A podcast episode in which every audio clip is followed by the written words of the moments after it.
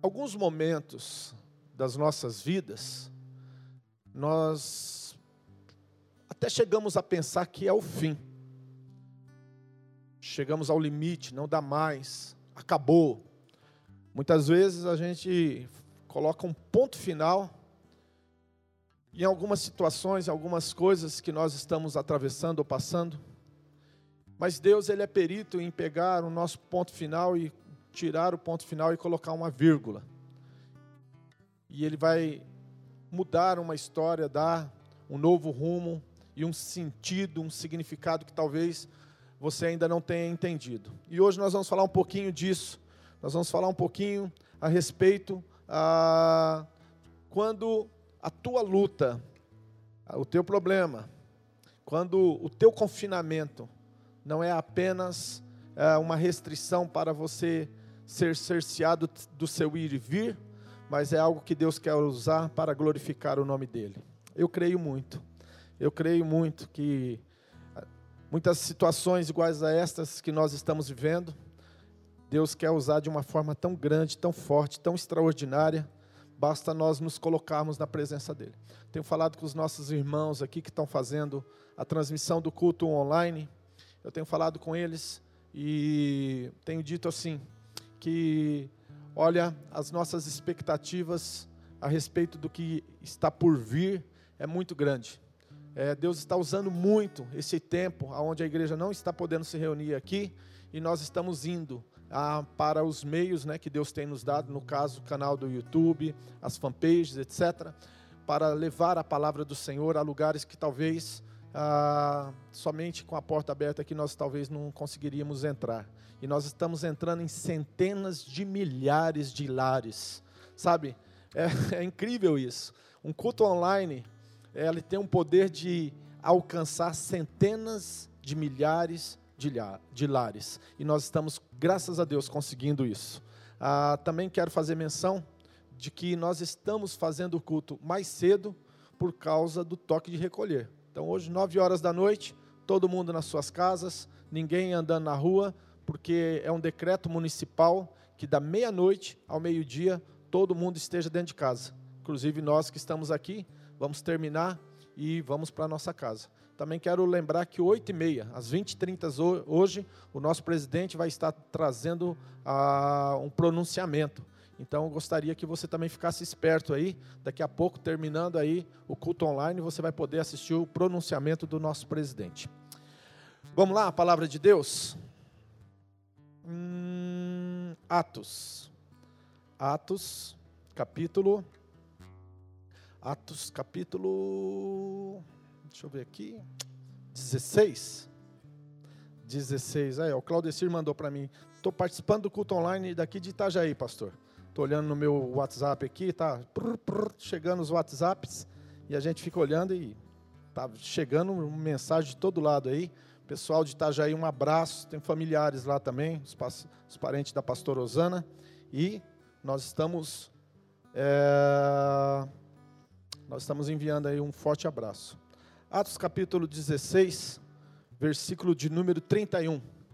Paulo está em está em Filipos e ele está preso no cárcere, ele e Silas, eles estavam presos no cárcere, no terceiro cárcere interior, inferior, e aí então, naquela madrugada, aquela prisão tremeu, preste atenção nessa passagem, nessa palavra, aquela prisão tremeu, as portas se abriram, as algemas caíram, havia um homem que era ah, o carcereiro, quando ele viu aquilo tudo acontecendo, ele temeu e ele pegou a sua espada e ele foi tirar a sua vida.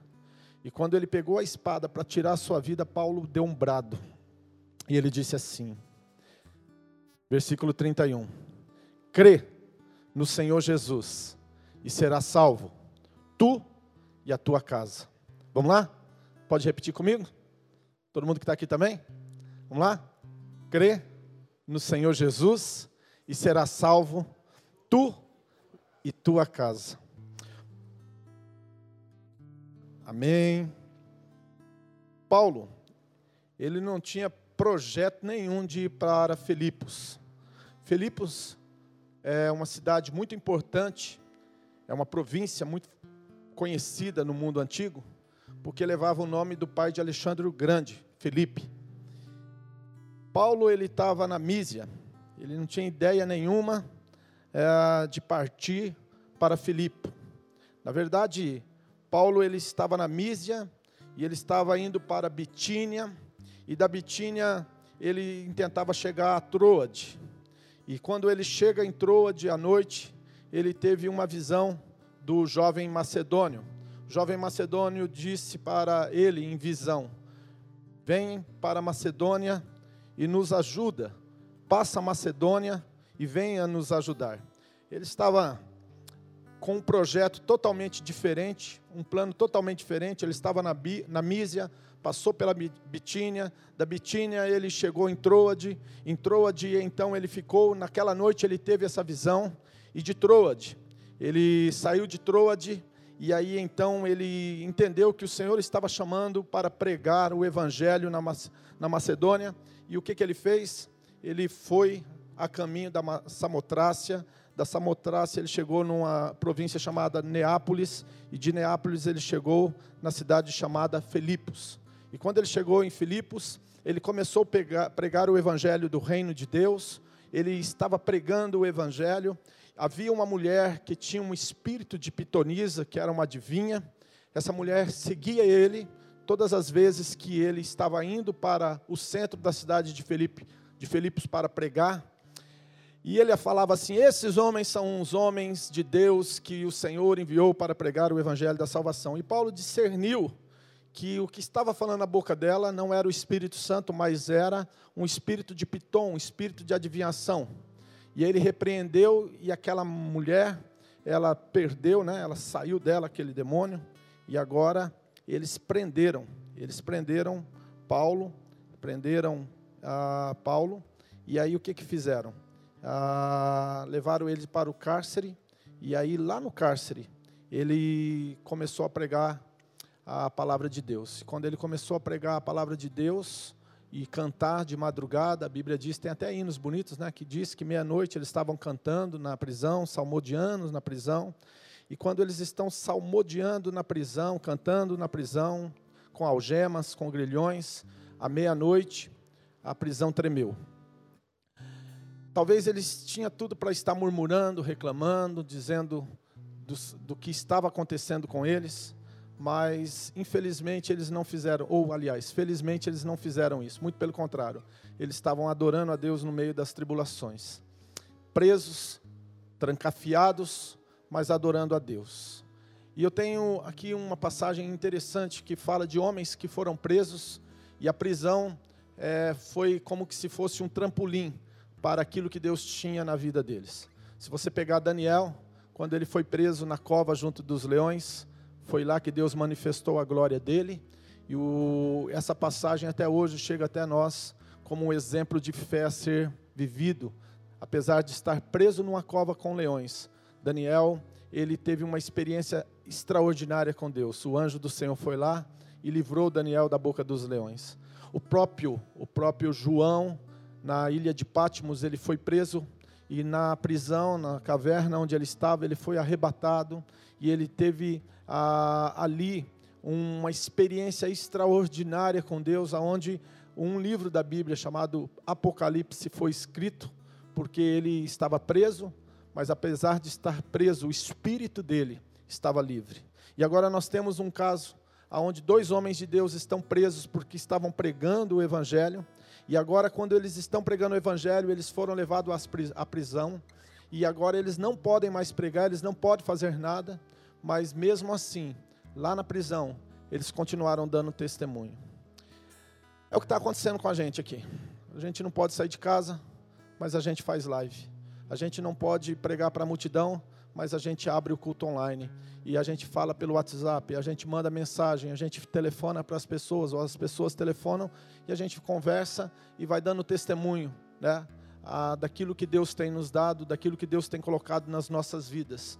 E muitas pessoas, nesses momentos, ao invés de olhar a oportunidade, fica apenas olhando os problemas e a crise. E Deus não tem para a vida de cada um de nós que nós venhamos a ficar simplesmente olhando por aquilo que nós não temos, mas nós devemos e aquilo que Deus espera de mim e de você, olhar para aquilo que já foi nos dado. No caso de Paulo e Silas, eles tinham o louvor, eles tinham adoração, eles não pararam de adorar a Deus em meio às tribulações. Eles não ficaram orando, olhando, perdão, para aquilo que eles estavam sendo cerceados, impedidos, mas eles estavam orando e adorando a Deus e liberando aquilo que estava na vida deles para que as pessoas que estavam ali naquele cárcere pudessem ser tomadas pelo Espírito Santo, pudessem ser tocadas pelo grande amor de Deus. E a Bíblia diz que à meia-noite tremeu o cárcere, as prisões foram abertas, as portas da prisão foram abertas. Ah, aconteceu que as algemas e os grilhões caíram e todo mundo ficou espantado. O que está acontecendo nessa prisão? O que está acontecendo neste lugar? Todo mundo ficou atemorizado, todo mundo ficou ah, pasmo do que estava se passando. Mas eu posso afirmar, o que estava acontecendo ali nada mais, nada menos era do que do que o testemunho de dois grandes homens de Deus. Esse mês, o mês de, mar, de março, nós estamos pregando subordinado ao tema Rompendo em Deus. E nós muitas vezes imaginamos para romper em Deus, nós precisamos fazer coisas assim que ah, como que se nós tivéssemos que pular uma montanha, vamos dizer assim. E não é bem isso. Às vezes, o fato de você permanecer firme, o fato de você permanecer fiel, o fato de você ah, não se deixar esmorecer, ficar firme, é o maior testemunho que você pode dar. E o que, que Paulo fez? Quando ele olhou tudo aquilo acontecendo, ele pediu para todo mundo ter calma. Ele falou: calma, gente, calma. Mas o carcereiro ficou desesperado. E agora? O que, que nós vamos fazer? E agora? E ele pensou assim: puxa vida, os magistrados vão vir aqui e eles vão tirar a minha vida. Antes deles tirarem a minha vida, eu mesmo vou tirar a minha. E quando ele pegou a espada para se matar, Paulo gritou e falou: Não faça isso, não faça isso. Ele parou e olhou para Paulo, e Paulo disse para ele assim: Crê no Senhor Jesus, e será salvo tu e tua casa. Por um lado, o desespero do carcereiro, do outro lado, a fé inabalável e o testemunho de um homem que confiava e conhecia o seu Deus. Eu sempre digo que a maior parte das pessoas, elas não vão ler a Bíblia, a Bíblia livro, elas vão ler a sua vida, elas vão ver a Bíblia que você é, que tipo de livro que você é. O apóstolo Paulo disse para o carcereiro: crê no Senhor Jesus e será salvo tu e tua casa. Agora imagina, Paulo tinha um plano. Ele estava na Mísia, estava querendo descer para Bitínia, ele estava indo para um outro lugar, para um outro rumo. E de repente o Senhor tira ele desse rumo e leva ele é, de Troade para Samotrácia, da Samotrácia a Neápolis, de Neápolis ele chega até a Filipos e quando ele chega em Filipos, ele está fazendo o que Deus mandou, pregando o evangelho, ganhando almas, batizando pessoas. De repente ele é preso. De repente para tudo. Talvez ele poderia se questionar e falar assim: será que foi Deus que falou comigo? Será que aquela visão do jovem macedônio veio da parte de Deus? Por que, que eu estou levando quarentena? Por que, que eu estou preso? Por que, que está acontecendo tudo isso? Mas ele não questionou a Deus. Muito pelo contrário, ele sabia que Deus estava querendo usar aquilo para glorificar o nome dele. Pois bem, meu querido, essa passagem que eu acabei de ler tem mais ou menos dois mil anos. Imagina que há dois mil anos atrás estava preso Paulo e Silas no terceiro cárcere interior. Primeiro cárcere, segundo cárcere, terceiro cárcere interior.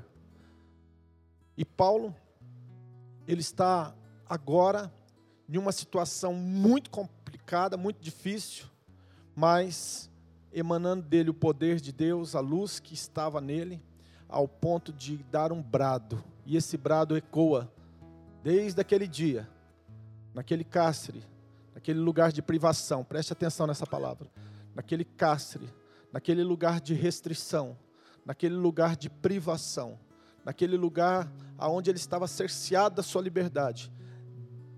desde aquele dia até hoje, milhares de pessoas escutam esta mesma frase que Paulo liberou através da sua atitude de fé. E ele diz para o carcereiro: crê no Senhor Jesus e será salvo tu e tua casa. Imagina, meu irmão, o poder do teu testemunho. Imagina como que Deus pode usar esses dias você aí na sua casa. Imagina o que Deus pode fazer através de você. Imagina, meu querido, que esse momento não é uma realidade que não, que não vai passar, é apenas uma circunstância temporária. E com certeza, e com certeza, Deus está querendo colocar palavras na sua boca, Deus está querendo usar os teus meios, Deus está querendo usar as suas mídias, Deus está querendo, nesse tempo, trazer você para perto, para o lugar da oração. Deus está querendo que de repente aquelas pessoas, meu querido, que faz tempo que você não se lembra dela, agora você vai ter tempo para lembrar delas e orar por elas, e falar com elas, sabe, se conectar com elas. Esses dias têm nos ensinado a respeito de igualdade. Igualdade. Esses dias têm nos ensinado a respeito de igualdade.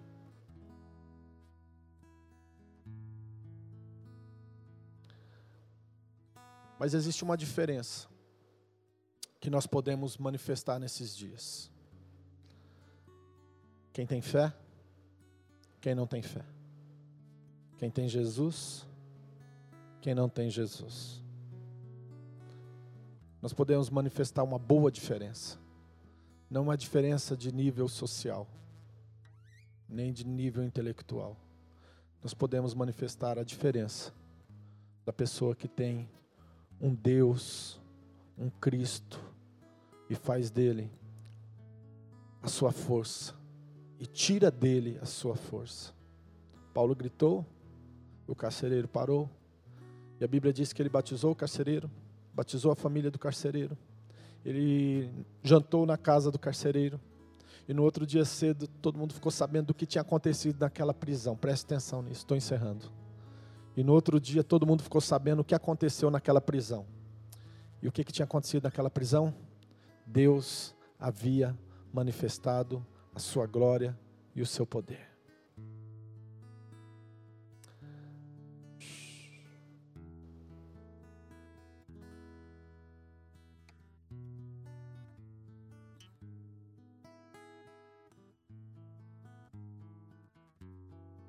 Crê no Senhor Jesus. Será salvo tu e tua casa. Creia no Senhor Jesus. E será salvo tu e tua casa. Esses dias é tempo de ganhar nossa família. É tempo de demonstrar o nosso verdadeiro amor para com o próximo. É tempo, meu querido, da gente se levantar como povo de Deus, como verdadeiros cristãos Crê no Senhor Jesus. Crê no Senhor Jesus. Crê no Senhor Jesus. Será que tem alguma coisa que Deus está querendo fazer ecoar de você? Se eu pudesse te fazer uma pergunta, eu te faria: o que Deus está querendo ecoar de você hoje? De Paulo, no momento de aflição e de tribulação, ecoou esta frase que impacta centenas de milhares de pessoas depois de dois mil anos que ela foi proferida. E de você? O que está querendo, ou o que Deus está pedindo nesses dias para ecoar de você? Amém? Rompendo em Deus. O romper é aqui dentro. É interior. É na nossa fé. É no nosso amor.